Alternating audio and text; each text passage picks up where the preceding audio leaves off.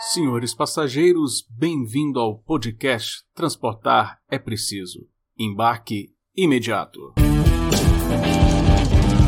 Olá, pessoal, bem-vindos a mais um. Não, não, não, vamos começar de novo. Bem-vindos à nova temporada do podcast Transportar é Preciso, a nova temporada 2023. Eu sempre começo o podcast falando bem-vindos a mais um episódio do Transportar é Preciso, mas hoje é diferente. Hoje estamos dando aí o pontapé, começando finalmente, né? No Brasil tudo começa depois do carnaval, não é mesmo? Mas eu não tô com esse espírito de carnavalesco, não. Meu carnaval fiquei meio intocado aqui, quietinho em casa, é porque realmente questão de agenda, muitas viagens, muitos compromissos pessoais aí de começo de ano que me atrapalharam a começar logo em janeiro o nosso podcast Transportar é Preciso, porque se é para começar, a gente tem que fazer a temporada sempre publicando com uma frequência, então não adianta começar e ficar um mês sem postar é, novos episódios. Então a gente vai trabalhar com essa lógica esse ano de 2023, começando com muitas novidades. Você que já é acostumado a ouvir o nosso podcast Transportar é Preciso, bem-vindo novamente. Sua sede aí de, de assuntos, né? Sua fome de assuntos relacionados a transportes, logísticas, mobilidade urbana, modos de transportes Vamos aí tentar matar essa sede sua. Para você que está chegando, muito obrigado pela audiência. Não sei em que plataforma você está ouvindo, porque olha que legal, o podcast Transportar e Preciso está em diversas plataformas de streaming, de distribuição de plataformas.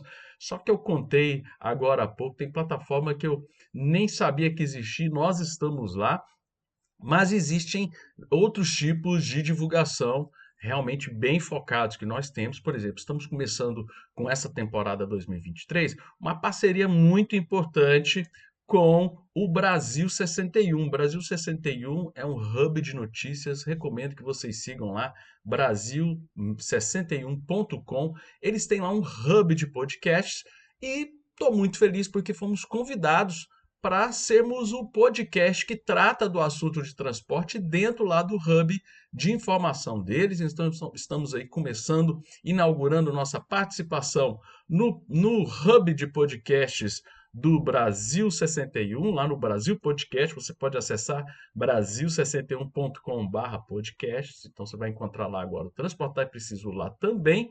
Acreditamos que vai ser sempre acompanhado aí com uma coluna, então vai, vai ter um material bem dedicado aí e que seguimos aí com a parceria preciosa e muito importante aqui para o Transportar é Preciso com o Mova-se Fórum de Mobilidade Urbana. Toda vez que a gente for falar em mobilidade urbana, teremos a curadoria do Mova-se, do Fórum de Mobilidade Urbana, né? Quem, quem acompanhou os nossos primeiros episódios aí a gente já fez um, um, um episódio apresentando o que, é o projeto Mova-se. Ele começou como um fórum de discussão de mobilidade urbana da cidade de Goiânia e hoje, gente, está discutindo o Brasil todo, influenciando o Brasil todo. São diversos especialistas e estou aí entre os especialistas, né? O, o encrenqueiro da turma sou eu. Então, agradeço muito aí a parceria com o Mova-se agora a parceria nova com o Brasil 61 e os nossos diversos parceiros que a gente vai divulgando ao longo aí do podcast. Tudo isso sobre a produção da Rodabout Productions, que é quem realmente faz a mágica acontecer. Pega o vídeo bruto do Adriano aí, que ele fala um monte de asneira, edita, organiza, deixa bonitinho, faz a vinheta. Todo mundo gosta da vinheta do Transportar é Preciso. Então vamos lá. Lembra, falando Transportar é Preciso, lembrando para vocês do nosso livro Transportar é Preciso. Está disponível na Amazon. Eu falo muito da Amazon porque tem vários locais também para você comprar o livro Transportar é preciso, uma proposta liberal. E você. É... Só que a Amazon, cara, é engraçado, sempre tem um desconto muito legal lá. O pessoal fala assim: Adriano, por que você não vende? Você não cria um site para vender o livro, né? Você está lançando o livro, daqui a pouco está lançando outros livros, você tem os seus produtos, você tem a sua camiseta aí do seu governo, quem construirá as estradas, essa camiseta é para quem está acompanhando em vídeo aí, vê aí essa camiseta aqui que a gente usa, que é muito divertida, essa, essa, essa frase sarcástica, essa, essa brincadeira que a gente faz aqui de, que é uma pergunta que todo mundo faz, né? Se é um governo, quem vai construir as estradas? Então a gente sempre tenta fazer essa discussão aqui no nosso podcast. Então, é... mas dá trabalho demais, né, galera? É, é para a gente começar o projeto e não atender o pessoal. E outra, a Amazon consegue entregar muito rápido os livros, sempre tem promoções muito legais. Direto o nosso livro está em promoção de alguma campanha lá que a Amazon faz junto com a editora LVM, que é a editora que produziu o livro Transportar é Preciso. Muito agradecido aí por todo o apoio da LVM. Então vamos ao assunto do podcast de hoje. O podcast começando o ano. Infelizmente, não é um podcast divertido, não é um podcast engraçado, não é um podcast que traz um assunto legal. Mas nós precisamos conversar sobre esse assunto, porque esse assunto tem tudo a ver com mobilidade urbana e com transportes, que é a questão das chuvas, a tal das águas né, que começam aí as chuvas que todo janeirão começa e vai até o dia de São José, dia 17, 19 de março, por isso que a gente fala as águas de março, não é mesmo? Então a gente está é, tá trabalhando com essa ideia de falar das chuvas hoje. Gente, mas é, é, é, muito interessante, muito interessante do lado ruim, né? Olha o que, que a gente tem aqui. Nós temos, eu estou gravando o podcast aqui num dia que já está apontando 50 mortos após os problemas causados pelas chuvas no litoral norte de São Paulo. Né? São é, 49 vítimas em São Sebastião, uma vítima em Ubatuba, são mais de 2.200 pessoas desalojadas e 1.800 desabrigados. Nós temos aí destruição de rodovias, destruição de casas, é, e é o tema da nossa discussão de hoje, porque tem tudo a ver com o transporte. Lembra que a gente sempre tenta fazer uma análise, eu não gosto da palavra holística, mas holística seria uma palavra legal para explicar, né? É sempre fazer uma discussão de causa e consequência, né? Não é só uma questão de construir rodovias, construir estradas, essas coisas. É muito mais uma questão de causa e consequência. Quais são os efeitos? De onde vêm esses problemas que acabam impactando a logística? Né? Você interrompe ali é, abastecimentos, né? A região litorânea sempre tem uma, vias de difícil acesso, são poucas vias, e quando você tem aí destruição dessas vias, você tem um problema sério de desabastecimento. E o que eu fico mais entristecido com essa notícia toda é que o pessoal está muito mais discutindo o preço da água. a água está 93 reais, é um absurdo, uma ganância, né? Só que ninguém está discutindo o que causou esse problema, que é o que a gente quer trazer para o nosso podcast de hoje. Não adianta a gente ficar aí revoltado, bravinho, mas vamos fazer uma análise do que, que aconteceu, né? do, do, do que, que causa esses problemas. Né? Então vamos começar falando, vamos dividir em dois tópicos, a questão das rodovias e a questão né, dos problemas urbanos causados pela chuva. Né? Ah, é interessante a gente ponderar, já vamos fazer uma primeira ponderação. Eu, todo mundo sabe, eu sou de Goiânia, moro em Goiânia, e como todo bom goiano, gosta de uma praia.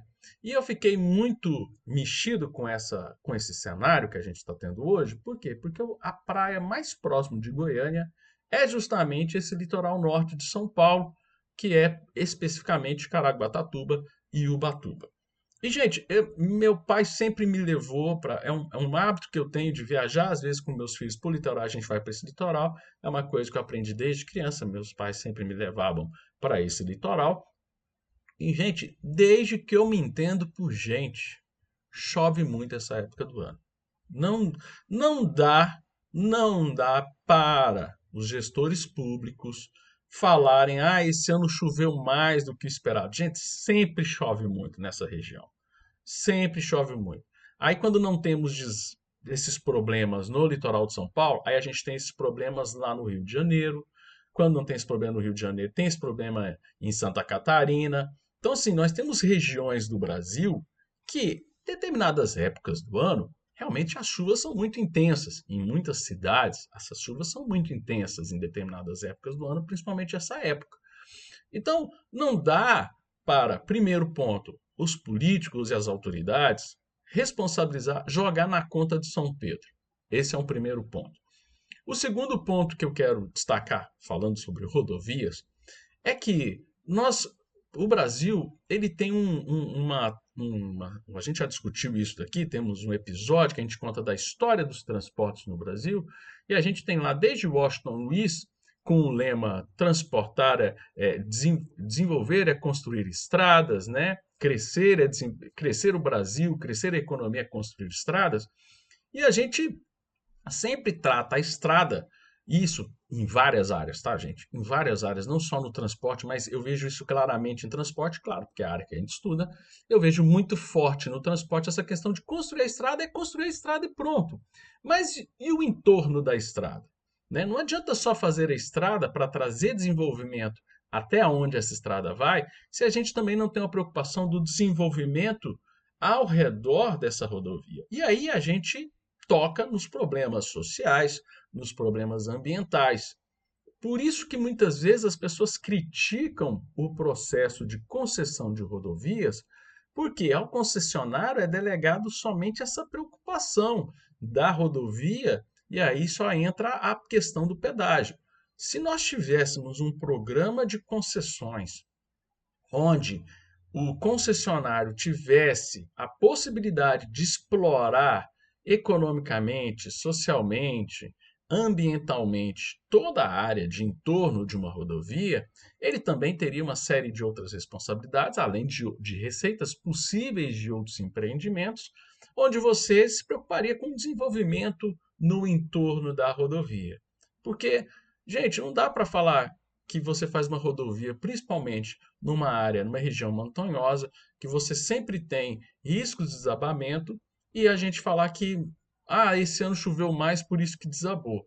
É um processo histórico né, de acúmulo de obras que são feitas de qualquer jeito, obras que são feitas ali porque tem que entregar a obra, né? Nosso processo de concessões no Brasil é muito equivocado, onde você tem lá o governo contrata uma empresa para construir, a outra para operar propriamente dito, e aí a entrega é feita de qualquer jeito, só depois da obra entrega é que o DENIT vai observar, ou os órgãos é, estaduais vão ver que faltou é, a questão do escoamento de água, aí que vê que faltou obras de, de, de na área de infraestrutura, o que nós chamamos em transportes de obras de arte, né? É engraçado falar isso, né? Em transportes a gente chama obras de arte o viaduto, a, a escora ali para você segurar ali uma possível é, desabamento, né? Uma série de estruturas além da rodovia.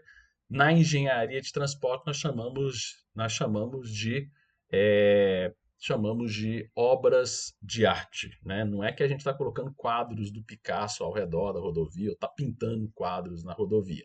É porque nós estamos aí realmente discutindo essa questão de, da infraestrutura que dá um apoio e que dá um suporte para a rodovia.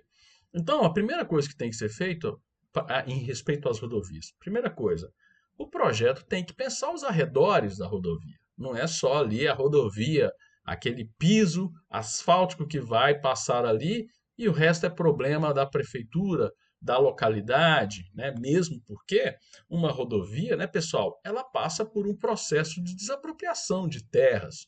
Então você tem ali uma aquisição de terras para você fazer a rodovia. E como é que se deu esse processo de aquisição de terras? Você tem uma faixa de segurança ali além da rodovia, como é que é a gestão dessa faixa de segurança. Então, tudo isso traz para a gente responsabilidades que não estão sendo assumidas e aí ninguém assume. O concessionário não assume, a empresa que construiu a rodovia não assume, o órgão estadual, se a rodovia é estadual, não assume, o órgão federal não assume quando a rodovia é federal, ou o município não assume, né? Então, assim, você tem uma, um problema grande para ser resolvido, vários atores envolvidos e ninguém efetivamente disposto a resolver o problema. Parece que querem mais é empurrar um problema para o outro e no final das contas a conta sobra para quem?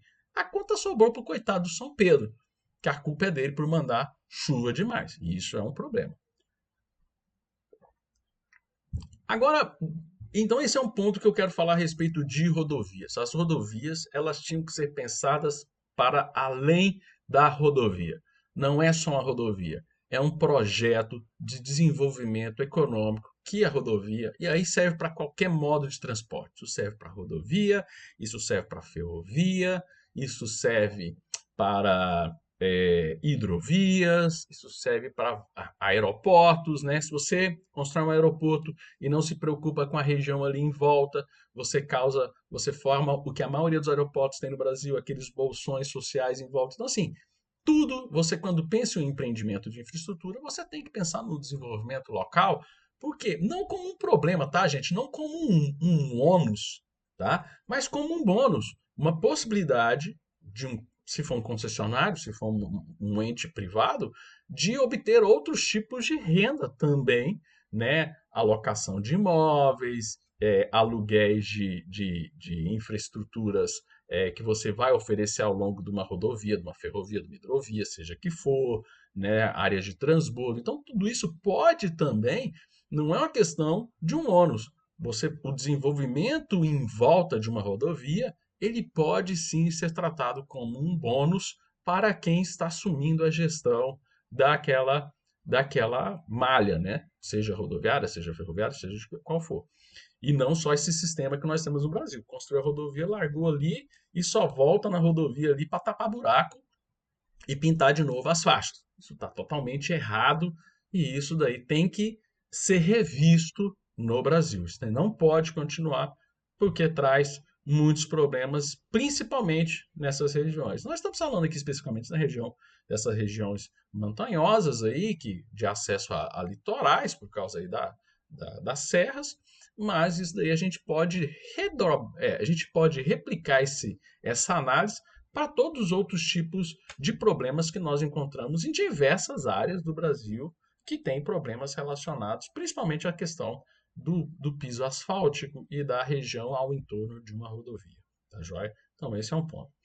Então, sobre rodovia era isso que eu queria falar. Agora vamos falar a respeito da questão que tem a ver com a questão de mobilidade urbana, tem a ver com transportes, que é a questão das cidades, né? As cidades, e aí são dois tipos de cidades que eu quero discutir aqui. Primeiro, quero dar um foco aqui para a região que está em destaque agora, que é a região do interior do litoral norte de São Paulo, cidades aí de São Sebastião de Ubatuba, que a gente vê fotos aí realmente é, desesperadoras, né? Você tinha, né, tem, umas, tem alguns sites aí que mostram as fotos antes e depois, então mostra ali um bairro e depois só mostra lama, né? Algo assim, parece aquelas aquelas cenas de Brumadinho, né? De uma destruição mesmo avassaladora da, das regiões. E aí a pergunta que a gente quer fazer aqui no nosso podcast é de novo, a prefeitura não sabia daqueles problemas, da, daquelas, daquelas, daquela dificuldade de, de, daquela região, daquelas estruturas ali que foram colocadas. E aí, e aí a gente vai escutar a resposta padrão. Isso aqui é a resposta padrão que a gente vai escutar. Ah, se a gente for olhar, são habitações irregulares. Então, esse é um primeiro ponto que a gente quer discutir aqui. Ah, tem problema de destruição de casas, desabamento de casas. Se a gente for ver, era tudo casa irregular, tudo invasão, né? Casas, né? Então a prefeitura, aí a prefeitura faz aquele gestinho de, ó, não é comigo o problema, porque as pessoas que foram lá de forma irregulares e ocuparam aquele lugar. E essa é a questão que eu quero discutir aqui no podcast.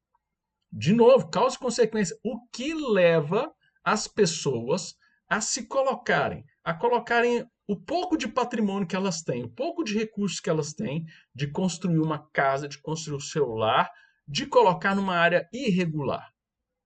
A resposta é muito simples.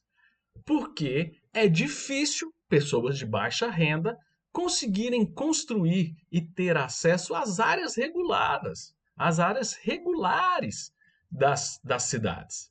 E eu fiz essa discussão né, no, é, na publicação que eu fiz junto com o meu grande amigo Felipe Pessoa Ferro, lá na 27 edição do Boletim Regional Urbano e Ambiental do IPEA. Esse lançamento a gente escreveu um paper, a gente escreveu um artigo é, que foi publicado e, e, no dia 15 de dezembro eu tive a oportunidade de apresentar esse artigo no lançamento, né? Selecionaram alguns artigos ali para serem apresentados no lançamento.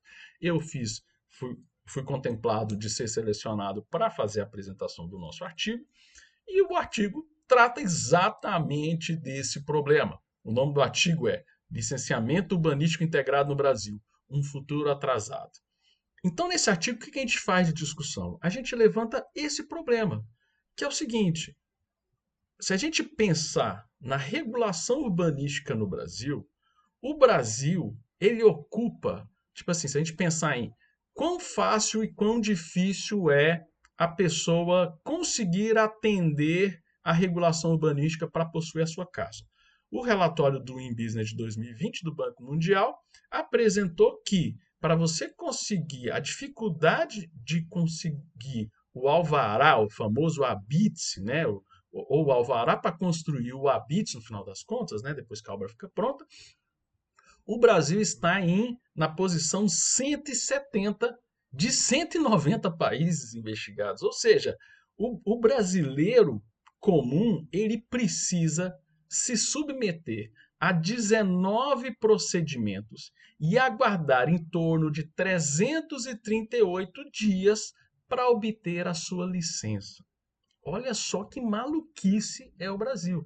Desde quando uma pessoa de baixa renda vai conseguir fazer tudo isso para construir a sua casa, que muitas das vezes, pessoal, é uma edificação que nós podemos caracterizar como uma construção de baixo risco. Né? Então, eh, foi feito ah, é, uma resolução é, do CGSIM para realmente facilitar é, a classificação de baixo risco para esse tipo de propriedade, para fazer com que as pessoas conseguissem atender à regulação urbana e fazer a sua casa, porque é, desses 19 procedimentos, muitos têm custo.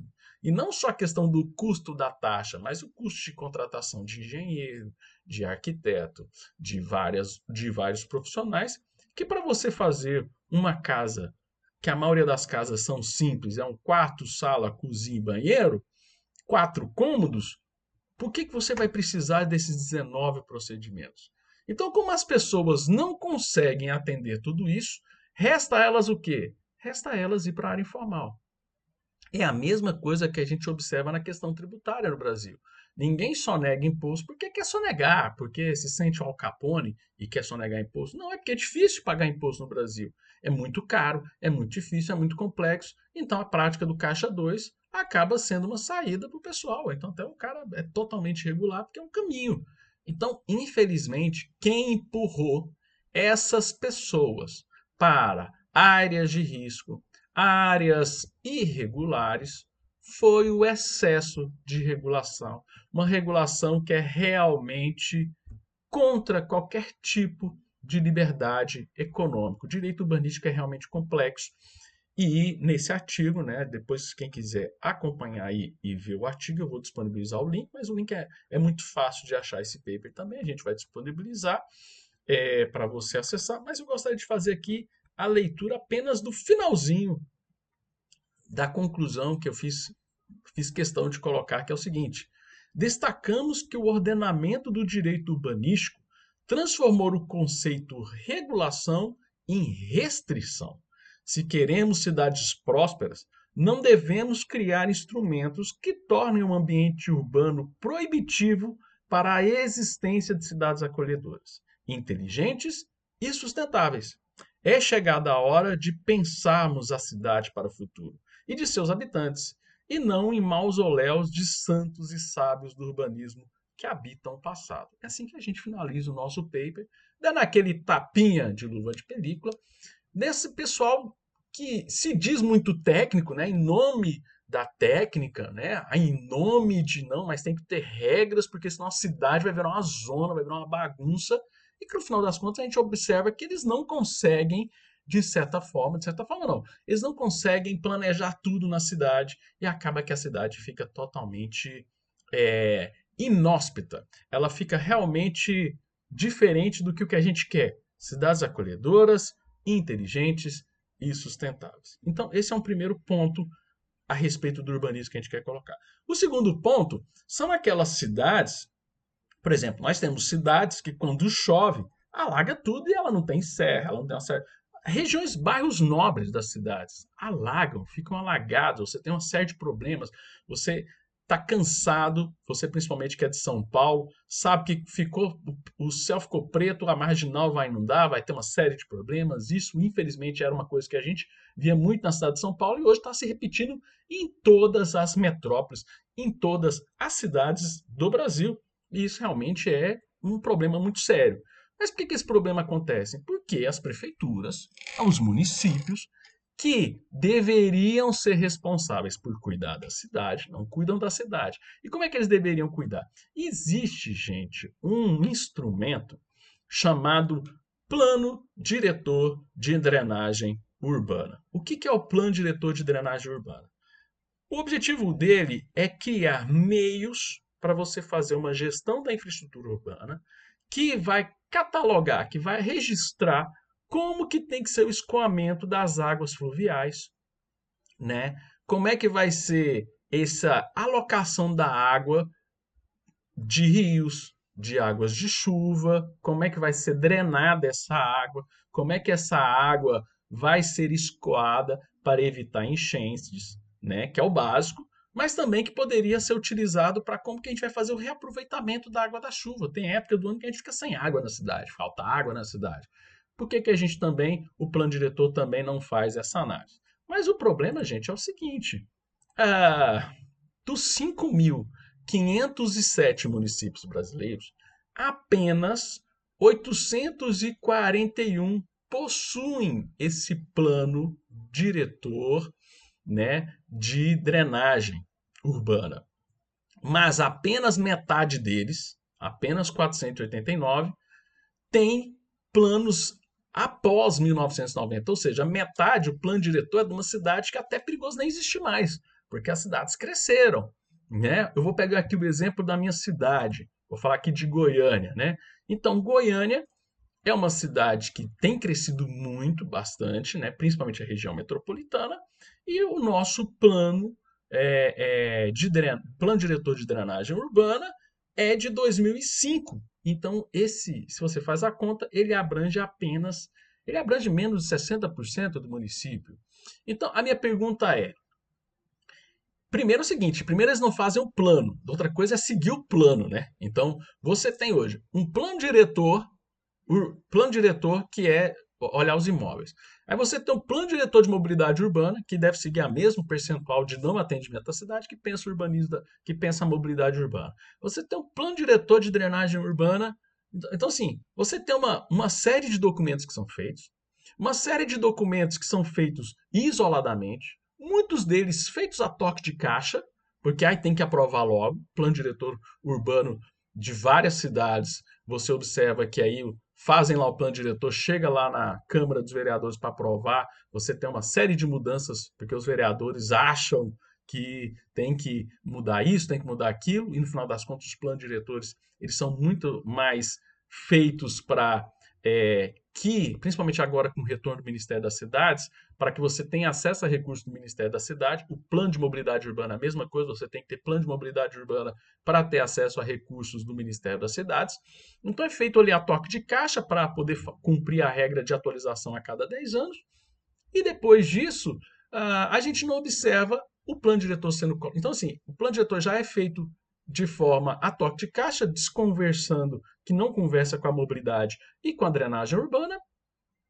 Você tem então aí ao longo desse processo 10 anos de defasagem, não só 10 anos, no caso de Goiânia nós estamos falando de, de aproximadamente quase 20 anos de defasagem do plano diretor de drenagem urbana. E aí a gente vê o quê? A gente vê até bairros nobres sofrendo com problema de drenagem que, que a prefeitura fala para a gente? Ah, tem que ter paciência, tem. Mas é engraçado a prefeitura pedir paciência, sendo que pessoas estão perdendo seus carros, estão perdendo seus imóveis, estão perdendo seus estabelecimentos comerciais, muitas pessoas estão perdendo as suas próprias vidas, enquanto a prefeitura fica pedindo paciência. Aqui em Goiânia, a notícia mais recente que nós temos de 14 de fevereiro é que vai ser feito, a Secretaria Municipal de Infraestrutura Urbana e a de Regulação vai fazer uma licitação para você fazer, né, para você contratar esse plano de drenagem urbana. Vai acontecer uma licitação que vai fazer esse plano, esse plano vai ser aprovado e mesmo que ele seja o melhor plano do mundo, a chance dele ser colocado em prática é muito, muito, assim, muito remota, né? As prefeituras fazem os planos ali para entregar e falar, pronto, fizemos, mas de não ver um efetivo, uma efetiva é, prática de colocar no, né, na prática essa questão. Uma prova disso é que é só chover um pouquinho que as cidades viram uma catástrofe. Né? As cidades viram assim, chega a ser, até a ser perigoso você sair de casa quando você tem esse, quando você tem essas chuvas. Então, quais seriam as, as nossas recomendações para aqui para caminhar para o finalzinho aqui do nosso podcast, nosso podcast inaugural 2023. Não é só ficar sentando na lenha do governo. O que, é que a gente tem que fazer? Vamos lá. As, as recomendações são: primeira coisa, ah, para essas regiões que foram é, é, tiveram esses problemas aí do litoral de São Paulo, o que, que deve ser feito? Deve ser feita uma auditoria. Deve ser feita uma auditoria o que, que esses prefeitos, que as gestões estão fazendo com os recursos que eles recebem do governo federal, que eles recebem do governo estadual e, principalmente, o que, que eles têm feito com o dinheiro dos pagadores de impostos. Quais são as obras que estão sendo efetivamente feitas? Né? Cobrar urgentemente. Então, esse é um primeiro ponto. Tem que ser feita uma auditoria. Pô, não é possível que o prefeito não fez nada ao longo desse período todo. Né? Esse é um primeiro ponto emergencial. O segundo ponto emergencial, gente, nós temos que resolver o problema do direito urbanístico. Nós temos que. Não estou falando para liberar geral, não, tá, pessoal? Eu estou falando para a gente facilitar com que as pessoas saiam de áreas irregulares e vão para áreas regulares. O que, que acontece no Brasil? Muitas vezes você tem áreas irregulares tão grandes que elas formam ali o seu deputado, vai uma pessoa lá e fala assim: ah, nós vamos regularizar. E aí regulariza uma área irregular. Isso está errado. A gente tem que trazer as pessoas para dentro da cidade. Por isso que a cidade vai ter esse fenômeno que a gente já falou várias vezes aqui no nosso podcast, o espraiamento da cidade. Aí fica ruim, a pessoa mora longe, fica difícil o transporte, fica difícil o acesso à escola, à saúde, à educação, essas coisas. Então, assim, temos que melhorar a questão do direito urbanístico para as obras de baixo risco, que é as obras desse pessoal aí, galera, que mora na favela, que mora debaixo aí dessas montanhas aí, que mora nesses morros, que são obras aí de quatro cômodos, esse pessoal não precisa de 19 procedimentos, eles não precisam esperar um ano para conseguir tirar um alvará, um habite. Vamos facilitar para esse pessoal, vamos reintegrá-los para dentro da cidade, e aí a gente tira esse pessoal dessas zonas de risco. Então, segundo ponto para ser feito. O terceiro ponto é a gente cobrar esses planos diretores de drenagem. Como é que eles estão sendo feitos, como é que eles estão sendo aplicados, né? É difícil a gente falar isso num país que a gente não tem nem água e esgoto direito, vai falar de drenagem também. Então, assim, é um problema complexo. E aí é a minha terceira recomendação. Né? Primeira recomendação, auditorias em cidades que sofreram com alagamentos e tragédias. Segunda questão, melhorar a questão do direito urbanístico. E a terceira coisa, nós temos que parar de ficar criando burocracia também. Para a própria prefeitura. Você cria plano diretor, plano diretor de mobilidade urbana, plano diretor de drenagem. Então nós temos que fazer o quê? Nós temos que pensar a cidade como um todo. Você tem que ter aí, é, aí é uma sugestão que eu faço, né, que eu acredito que pode funcionar, é a gente ter aí uma autoridade metropolitana que agrega, né? A prefeitura costuma fazer o quê? Separar em gabinetes os problemas da cidade. Você tem lá o secretário de mobilidade urbana, secretário de uso de solo, secretário de não sei o quê. Você desagrega essas informações e aí vai ficando difícil. Eu mesmo estou passando por um problema recente. Quem quiser entrar no meu Instagram vai ver lá um, uma reclamação que eu faço, que eu vou acabar fazendo vários, vários reels lá no Instagram. Pô, muda um sentido da rua e muda. E eu fiquei sabendo que não avisa nem a empresa de ônibus que vai mudar a, o sentido da rua, como é que vai passar a linha de ônibus ali? Então, assim, é, uma, é, uma, é um desencontro, é uma, é, é uma desagregação tão grande de informação. A prefeitura tinha que criar um gabinete, não é criar mais um gabinete, tá, pessoal? É, de repente, até diminuir a quantidade de gabinetes e pensar numa autoridade metropolitana que ali dentro, a mesma pessoa, o mesmo grupo de trabalho, mesmos técnicos, né? Vamos usar essa palavra, os técnicos, né? É, os, os técnicos juntos pensam a questão do uso do solo, pensam a questão da drenagem, pensam a questão da mobilidade urbana, é, esgoto, a água, aproveitamento das águas das chuvas, né, das águas pluviais. Então, assim, é um todo. Não adianta a gente ter um gabinete querendo mostrar serviço um sinaleiro inteligente se quando chove alaga tudo e o sinaleiro para de funcionar. Porque questão é de energia elétrica, olha aí, olha aí, vai, vai surgindo um monte de problema. De que, que adianta ter sinaleiro inteligente se o sistema de energia elétrica da cidade, quando chove, os transformadores tudo estoura e fica sem luz? Não adianta nada ter sinaleiro inteligente para resolver o trânsito. Ah, não, cidade inteligente, está na moda Smart Cities. Cara, você tá louco, velho. Para, vamos parar, vamos pôr o pé no chão, Vamos parar com essas viagens de modismo, né? De ah, a prioridade agora é ter ônibus elétrico. Rapaz, a cidade não tem nem ônibus direito. Você quer comprar um ônibus elétrico, é o triplo do preço. Vocês estão loucos. Vocês são uns irresponsáveis. Tem que levar uma. Né, tá complicado. Tem que, alguém tem que bater a real nesses malucos, nesses gestores, nesses prefeitos, governadores, né? Porque em muitas cidades a questão do transporte é um consórcio conduzido pelo Estado, como é o caso, por exemplo, aqui do Estado de Goiás, mas o pessoal tem que pôr o pezinho no chão. Vamos, vamos, sandalinha da humildade, vamos pôr o pé no chão, vamos enxergar a realidade das pessoas. As pessoas não têm ônibus, as pessoas não têm esgoto, as pessoas não têm. Aí vem falar para mim de Smart City, vocês estão malucos. Então, é esse as minhas recomendações. As recomendações deu quase outro podcast, mas tudo bem, né? Mas vamos lá. Então, são essas recomendações é difícil fazer? É difícil fazer, por quê? Porque os políticos estão nem aí pro povão, cara. Os políticos estão nem aí.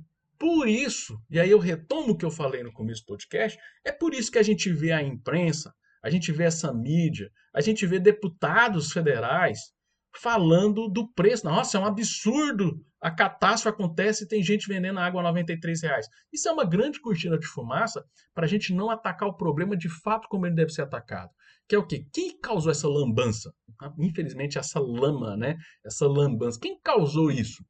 Foram os gestores municipais, estaduais, que não estão nem aí para as pessoas. Eles só lembram da pessoa na hora da eleição. Só pensam nas pessoas ali, na, como diminuiu o período de campanha eleitoral, diminuiu também o tempo que esse povo se preocupa com a população. Não está nem aí para a população. Temos aí governadores novos, assumindo muitos reeleitos, alguns novatos, neófitos aí na, na prática de governadoria. Né? Temos aí prefeitos já no fim de mandato. Então, meus amigos, prestem muita atenção. Cobrem os seus governadores para que eles não sejam mais um passador de pano dos problemas reais e fiquem com ideias mirabolantes aí a respeito de mobilidade, de infraestrutura. E vão pensar melhor, né? Não dá para você repetir sucessivamente, sucessivamente os erros de ficar colocando na prefeitura e na Câmara dos Vereadores uns, um pessoal desinformado, um pessoal que não está nem aí para as pessoas e pessoas que não entendem nada dos problemas das pessoas, que querem só criar cargos, que só quer criar mais gasto, que só quer criar mais probleminha. Tá bom, pessoal? Então, é esse o recado desse podcast, podcast inaugural de 2023. Agradeço aí a sua audiência. Convide seus amigos a ouvir o nosso podcast. Às vezes aqui você escuta o que você gostaria de falar aí para seu amigo, e o seu amigo não escuta, não presta atenção em você, ó, porque o Adriano Paranaíba está falando lá e tal. E é isso daí, pessoal. Agradeço, vamos tentar fazer uma frequência maior. Esse ano vamos trazer, a ideia é trazer bastantes convidados, discutir temas cada vez mais polêmicos. Né? A gente começou a sempre, a gente nunca fugiu de tema polêmico aqui no nosso podcast. Me mande também sugestões lá no meu Instagram. Me manda sugestões de pauta que você achar que são pautas interessantes. Manda lá. A gente está super aberto. Isso ajuda até a gente sair da bolha. A gente fica falando mal aqui dos gestores, né? Que eles estão lá na bolha deles. Às vezes o Adriano está na bolha dele aqui não está vendo algum problema que pode estar tá aí na eminência de acontecer, que pode estar causando algum problema em algum setor específico relacionado à questão de transportes. Lembrando que a gente gosta dessa leitura dessa avaliação holística, dessa avaliação sistêmica do transporte. Não é só o transporte, mas é tudo que o transporte impacta e que o transporte é impactado. Gente, ficamos por aqui. Um forte abraço e, se esque... e nunca se esqueçam, né? Que transportar é preciso e o embarque é imediato. Bom ano de 2023 para todos e até o próximo episódio. Valeu!